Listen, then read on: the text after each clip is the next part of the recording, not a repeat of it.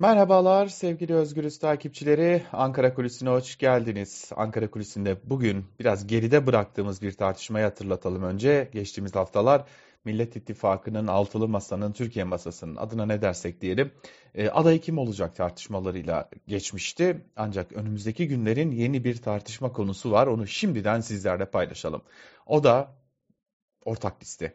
Malum seçim yasası değişti ve değiştirilen seçim yasasıyla aslında bir yerde AKP ve MHP eliyle getirilen ittifaklar AKP ve MHP eliyle getirilen seçim yasasıyla tabiri caizse önemsizleştirildi. Bir nebze de olsa anlamsızlaştırıldı.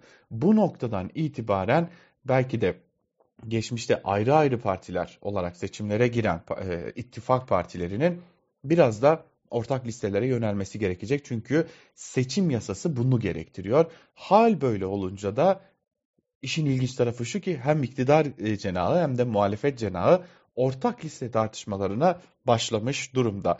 Cumhuriyet Halk Partisi, İyi Parti, Demokrat Parti, DEVA, Gelecek ve Saadet Partisi'ni oluşturduğu altılı masa e, bu adaylık tartışmalarını geride bırakırken şimdi gündemlerinde yavaş yavaş ortak liste konusu söz konusu olmaya başlıyor.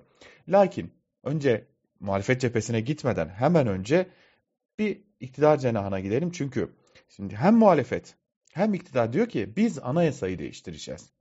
Muhalefet diyor ki biz güçlendirilmiş parlamenter sistemi istiyoruz. Bunu getireceğiz. O yüzden hedefimiz anayasayı değiştirecek çoğunluğa ulaşmak. İktidar ise anayasada yine köklü değişiklikler yapmayı planlıyor ve buna dair çalışmalarının olduğunu belirtiyor. Tabi parantezi açalım başkanlık sistemi sabit kalacak şekilde ve bu nedenle onlar da yine anayasayı değiştirecek çoğunluğa ulaşmayı istiyorlar. Ve işin özü ya 360'la referanduma ya da 400 milletvekiliyle bir yerde doğrudan doğruya mecliste bu işin bitirilmesi hedefleniyor iki taraf açısından da. En nihayetinde AKP, MHP'nin oluşturduğu Cumhur İttifakı da bunu istiyor ve bu nedenle de çalışmalarına başlamış durumda. Aslında çalışmalarını bitirmiş demek daha doğru olacak çünkü bu mevcut seçim yasasını da AKP ve MHP getirdiği için zaten simülasyonlarını yapıp planlarını yapıp ona göre getirmişler gibi görünüyor.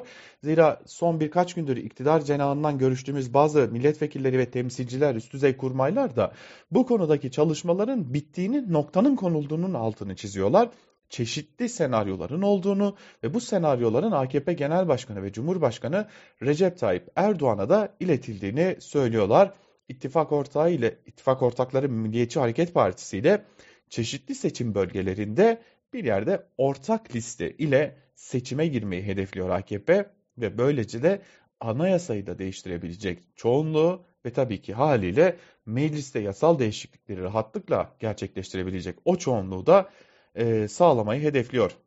E, tabii burada farklı farklı aşamalar bulunuyor.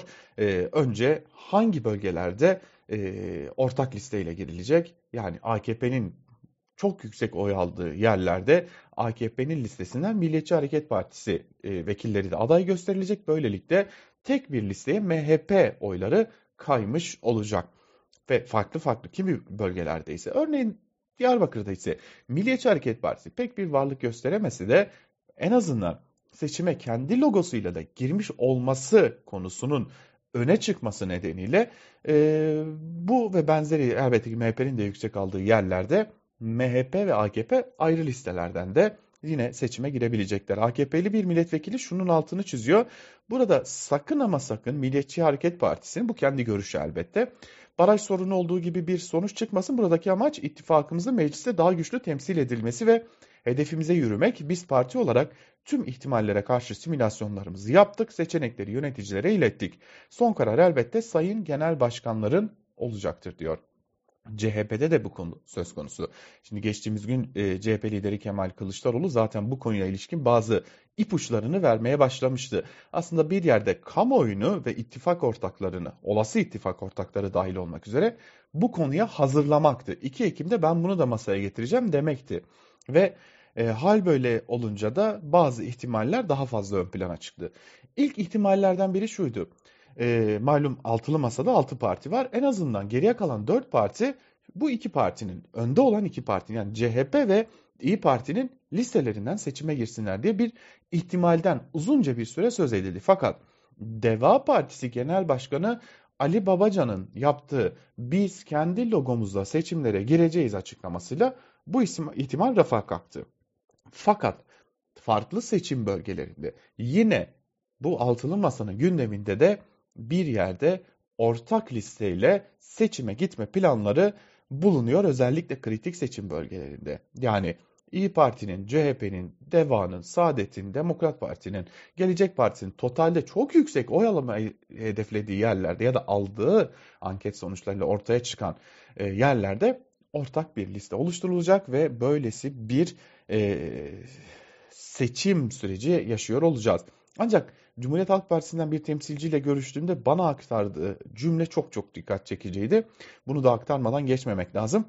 E, CHP'li temsilci diyor ki adayın açıklanması tartışması biraz da iktidarın gündemine kapılmak oldu. Burada biz de hata yaptık. Oysa seçilecek aday kadar meclisteki çoğunluk da önemli. İşte bu tartışma Türkiye'nin neredeyse bir ayını aldı.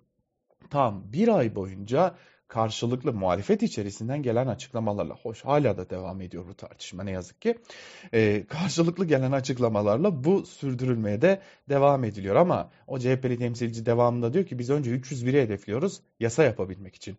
360 ve 400'ü hedefliyoruz ki anayasayı değiştirebilelim ve biz bunu yapacağız. Bizim genel başkanımıza ilettiğimiz çeşitli formülasyonlar var. Bu formülasyonlar içerisinde genel başkanımızın beğendiği ve ön plana çıkardığı bazı noktalar var. Bunlar kuvvetle muhtemel altılı masanın toplantısında gündeme gelecek ve bizler de buna uygun çalışmalarımızı sürdüreceğiz diyor.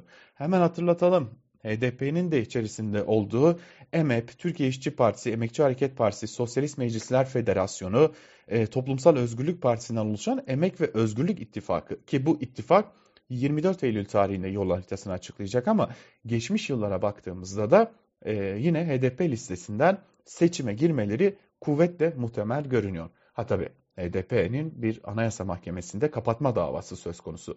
Ola ki bu mahkemeden bir kapatma kararı çıkarsa HDP'nin de daha doğrusu ittifak ortaklarıyla birlikte en az iki partilinin e, bir yerde seçime girmeye hazır halde bekleyeceği de biliniyor. Ancak bunların yine ortak liste olmasına kesin gözüyle bakılıyor. Zira bu ittifakında e, hem anayasayı değiştirmek gibi bir hedefi var hem de meclisteki temsilci sayısını arttırmak gibi bir hedefi var.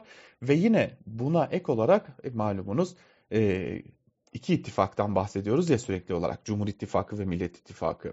Hangisinin daha güçlü olacağına, mecliste hangisinin istediği hedefe ulaşacağına en nihayetinde e, içerisinde bu e, Emek ve Özgürlük İttifakı'nın olduğu bloğun katkısının yatsınamaz olacağını da altını çizmiş olalım.